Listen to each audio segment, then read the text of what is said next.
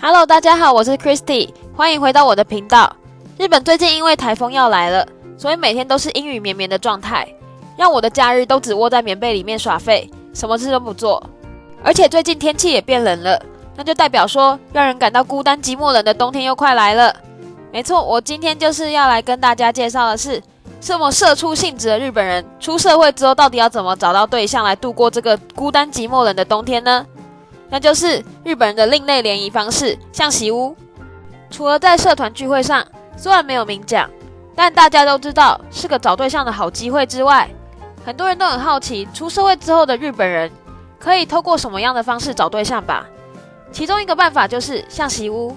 在日文里面，象棋的意思指的是并桌，也就是把不认识的男女放一起，然后大家可以彼此聊聊天，如果合适的话，可以交换个联络方式。据我所知，我有个认识的学姐，便是在这样的场合上交到男朋友的。而像洗屋，通常女生都是免费，并不限制用餐时间，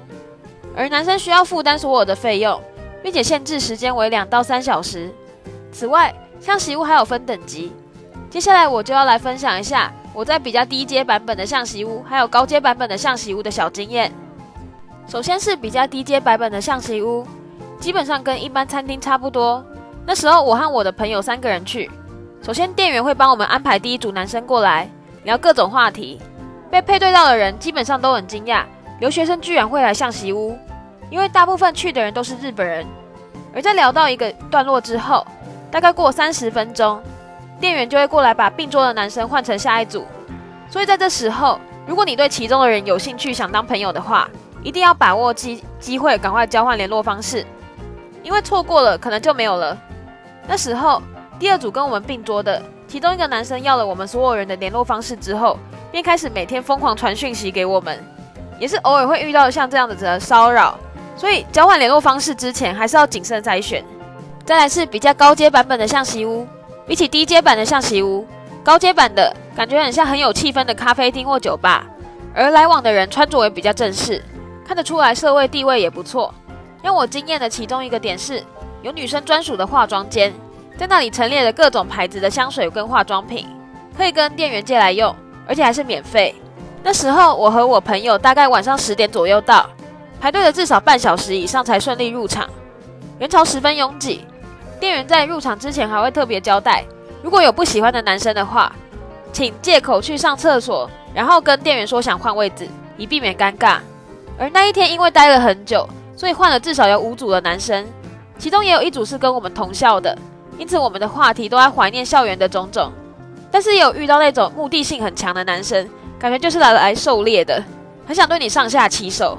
其中让我留下不太好的印象是，最后换到一组四十几岁的日本人，他们一直很想伸手碰我们，之后我们就吓到直接抛出店面。整体而言，像喜屋是个可以认识很多人的地方，跟不同背景的人聊天，其实很有趣。至于餐点方面，菜色比想象中的丰富，并且因为女生可以无限畅饮，也可以吃到饱，所以对于我们来说是一个非常有趣的地方。不过女生的话，最好还是好好保护自己，以免受到一些不必要的骚扰。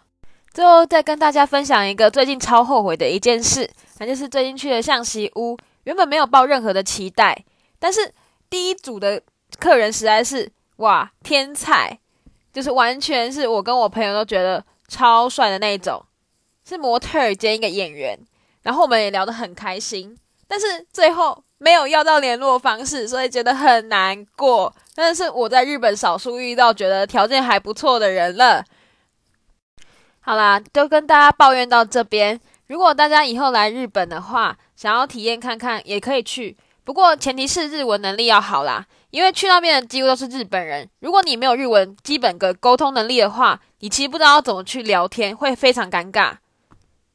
还有另外，如果你想要给我什么意见，或是想要跟我分享什么的话，我的 email 现在写在我的 profile 里面了，欢迎来信给我。那么我们下次见喽，拜拜。